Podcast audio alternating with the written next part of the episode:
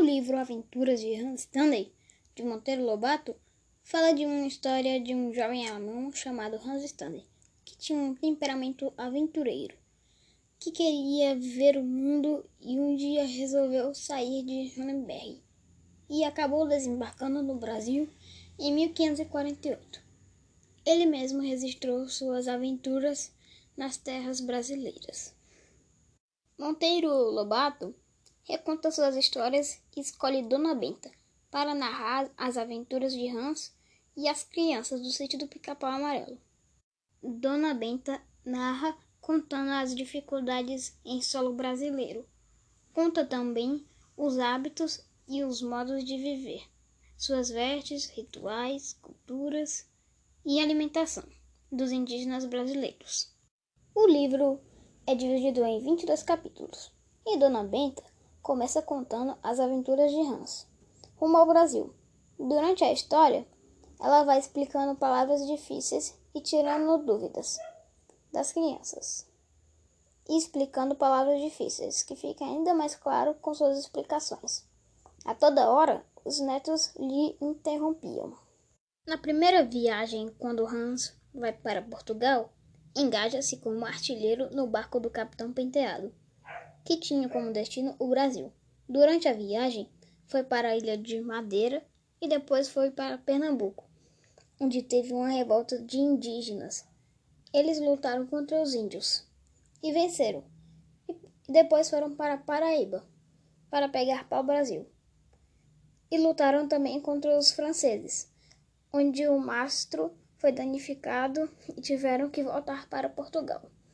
Em 1549, em sua segunda viagem rumo ao Peru, durante o percurso, uma tempestade separou os três barcos de uma expedição.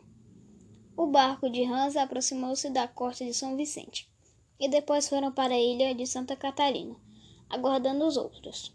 Mas devido a alguns problemas, tiveram que ficar na ilha por dois anos e enfrentaram perigo e fome. Com o tempo, decidiram abandonar a ilha, se dividindo em dois grupos. Um para o, para o Paraguai. Se dividiram em dois grupos, um que ia de pé e outro de navio.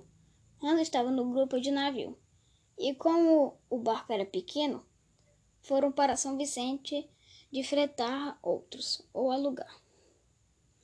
Mas durante a viagem, uma tempestade naufragou o navio e os que sobreviveram avistaram uma vila de cristãos, chamada de Itanhaém, que ficava próximo de São Vicente. E lá Hans foi convidado pelos portugueses para trabalhar como artilheiro em um dos fortes em construção, na região de Bestinga,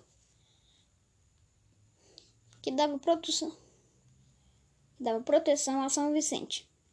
E lá, lá seu contrato se estendeu por dois anos. Na Bestioga, os portugueses lutaram contra os indígenas tupinambás. Um dia, enquanto Hans caçava, foi capturado pelos indígenas tupinambás. Seu cativeiro durou nove meses. Nesse período, foi espancado, ameaçado e presenciou lutas.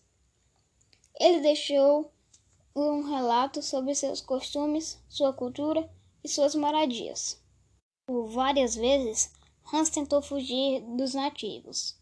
Em uma das vezes, no capítulo 18, narra uma das fugas de Hans. Ele sabia que os tupinambás haviam marcado uma expedição contra Bestioga, o mês de agosto, mês de abundância dos peixes, onde ele iria ficar sozinho com as mulheres, que ficaria mais fácil dele fugir. Oito dias antes da expedição, um novo barco francês ancorado em Interon.